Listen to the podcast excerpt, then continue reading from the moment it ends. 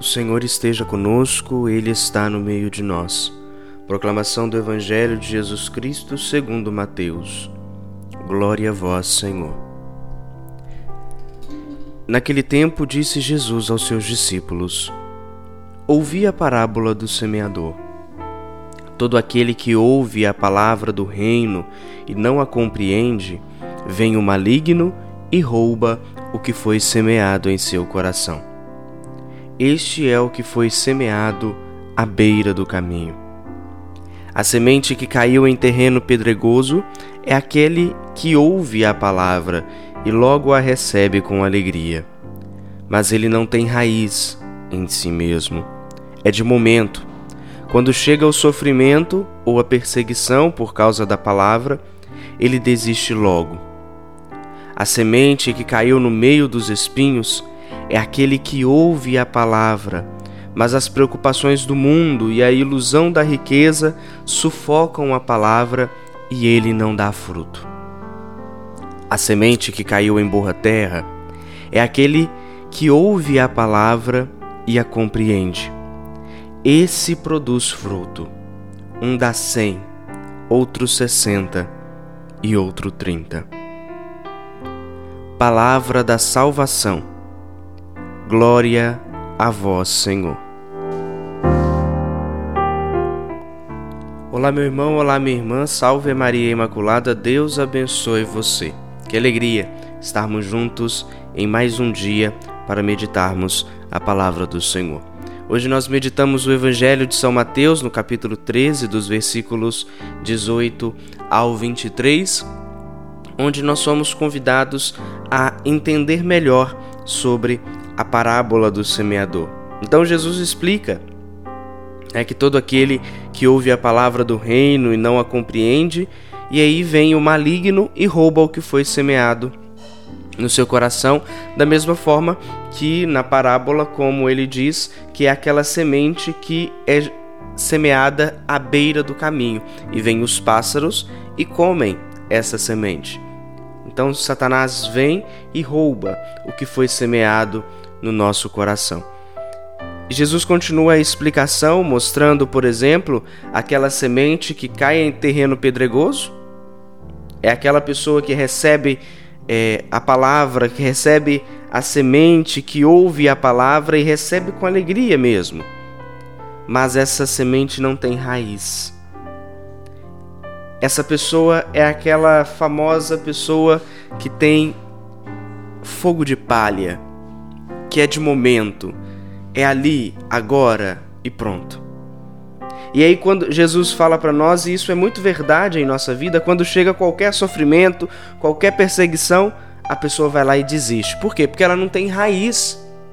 Porque ela não se enraizou, ela não deixou com que a palavra de fato fizesse uma raiz dentro dela. Por isso ela desiste. E aí Jesus continua explicando: a semente, por exemplo, que caiu no meio dos espinhos, é aquela pessoa que ouve a palavra, mas só que deixa com que as preocupações do mundo e a ilusão da riqueza sufocam essa palavra, e aí as pessoas, e aí a pessoa não dá fruto, porque está preocupada demais com as coisas desse mundo. E aí acaba que não consegue, né, se preocupar com as coisas de Deus. Por isso que é esse terreno com espinhos.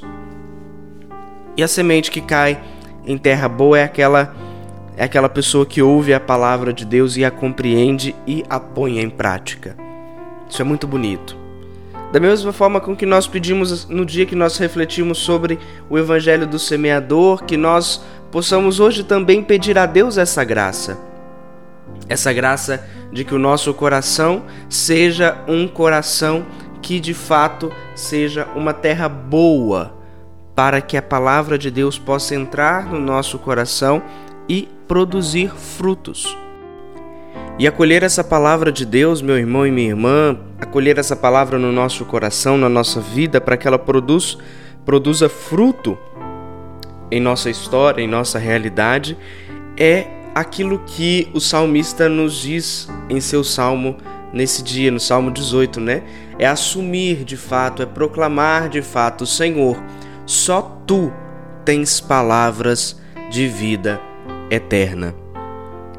Isso é quando nós assumimos a palavra de Deus, quando nós tomamos posse da palavra de Deus, quando a palavra de Deus cai aqui no nosso coração, nós ouvimos e a compreendemos, nós temos essa capacidade, meu irmão e minha irmã, de proclamar que só o Senhor tem palavras de vida eterna.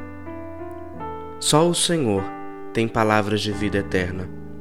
Só o Senhor pode nos salvar. Só o Senhor pode nos curar. Só o Senhor pode nos libertar. E que através, meu irmão e minha irmã, desse momento tão bonito de meditação, que nós possamos tirar como base, que nós possamos tirar de aprendizado isso. Que o nosso coração seja terra boa, uma terra fecunda, para de fato proclamarmos que o Senhor Jesus é aquele que tem palavras de vida eterna. É aquele que realmente realiza em nós a sua graça, a sua bênção. Que a partir disso, meu irmão e minha irmã, que nós possamos acolher essa linda e maravilhosa palavra de Deus. Que Deus abençoe você, que Deus abençoe a sua família. Em nome do Pai, do Filho e do Espírito Santo. Amém.